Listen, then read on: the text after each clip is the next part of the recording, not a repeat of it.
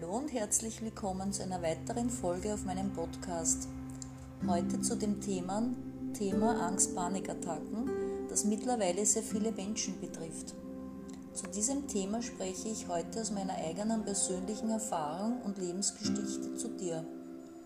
Viele Jahre, genau genommen 18, steckte ich in diesem Prozess und habe es geschafft, ohne der herkömmlichen Schulmedizin wieder aus dieser Angstspirale herauszufinden. Man könnte sagen, von einem Tag auf dem anderen. Meine Erkenntnis darüber und was genau dabei passierte, dass ich es auflösen konnte, berichte ich dir gerne in einer späteren Folge zu diesem Thema. Wenn du das Gefühl hast, du steckst in solch einem Lebensabschnitt, der dir ein normales scheinbar, Leben scheinbar unmöglich macht, lade ich dich herzlich ein, dir gerne meine Geschichte genauer anzuhören.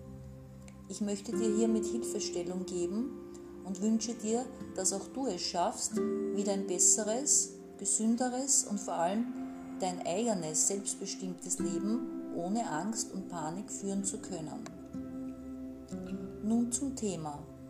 Vielleicht warst du schon in einer Situation, wo du plötzliches heftiges Unbehagen verspürt hast. Du konntest dir nicht bewusst erklären, warum dein Körper aus dem Nichts so heftig reagierte, ohne scheinbaren und ersichtlichen Grund. Alles war bisher in Ordnung und von einem Moment auf den anderen, wie aus heiterem Himmel war sie da, die erste Panikattacke. Dein Körper beginnt sich zu verkrampfen, Unwohlsein, Schwindel, Benommenheit breiten sich aus. Du bekommst weiche Knie, dein Herz beginnt zu stolpern und zu rasen bis hin zu dem Gefühl, es würde dir gleich aus der Brust springen. Du beginnst deshalb zu überatmen und hast das Gefühl, der Ohnmacht nahe zu sein und gleich umzufallen bis hin zur Todesangst. In diesem Augenblick ist es dir auch kaum mehr möglich, einen klaren Gedanken zu fassen. Alles erscheint dir unreal und fremd. Je nach Intensität und Auslöser kann eine solche Attacke zwischen wenigen Minuten bis zu gut einer halben Stunde, aber auch länger andauern. Auch die Häufigkeit ist von Mensch zu Mensch unterschiedlich. Manche erleben solche Panikattacken oft mehrmals täglich.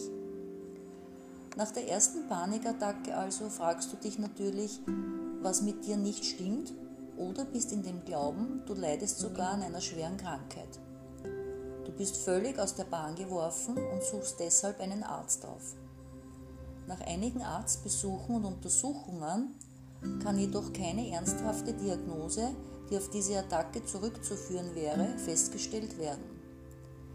Natürlich gibt es auch körperliche Beschwerden, die durch solch eine Attacke aufmerksam machen wollen, wie zum Beispiel bei Herzproblemen, Blutdruckschwankungen, Unterzuckerung oder Substanzen wie Kaffee, äh, Alkohol, Nikotin und anderen Substanzen.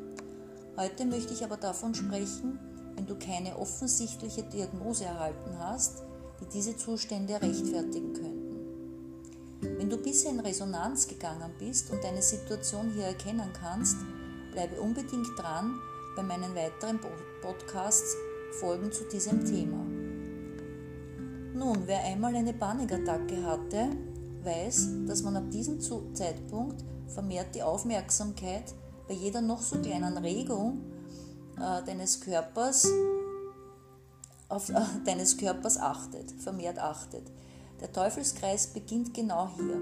Alles, was in deinem Körper vor der ersten Attacke äh, als normal empfunden wurde, wird immer mehr als Gefahr wahrgenommen.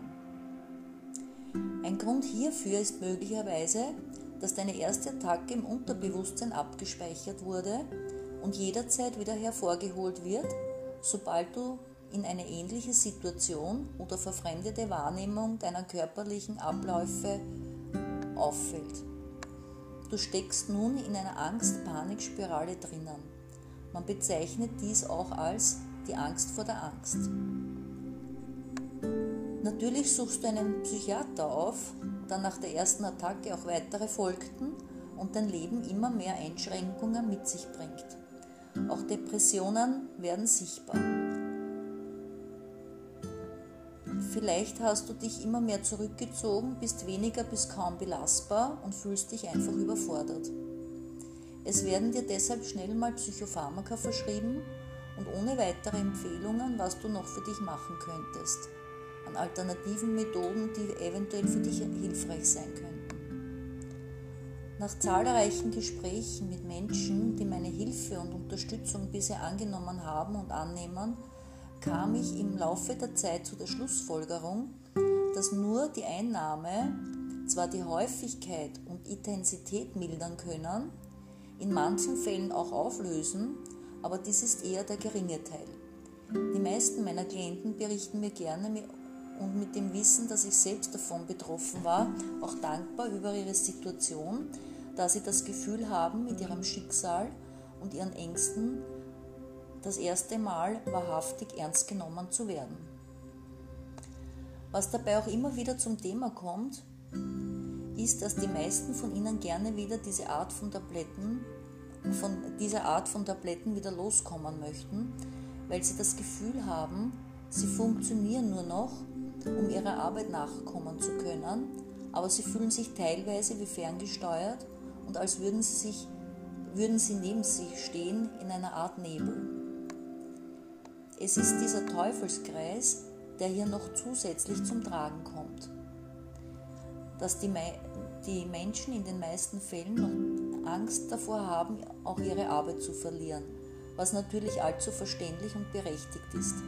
Also bleibt scheinbar nur diese eine schulmedizinische Lösung für sie über, Tabletten zu nehmen, um zu, in Anführungszeichen, ihr Leben zu leben. Natürlich gibt es auch immer wieder Ausnahmen und einige können auch durchaus sagen, sie fühlen sich wieder gut in ihrer Haut und fühlen sich auch vollkommen gesund. gesund. Dies ist aber für einen größeren Teil nicht der Fall. Nun, was ich gemacht habe und wie mein Prozess ablief, um aus diesem Abschnitt meines Lebens wieder herauszukommen, welche Methoden mir geholfen haben und ich angewandt habe, berichte ich dir gerne in meinem zweiten Teil zu diesem Themenbereich. Bis zum nächsten Mal, danke fürs Zuhören, bleib dran.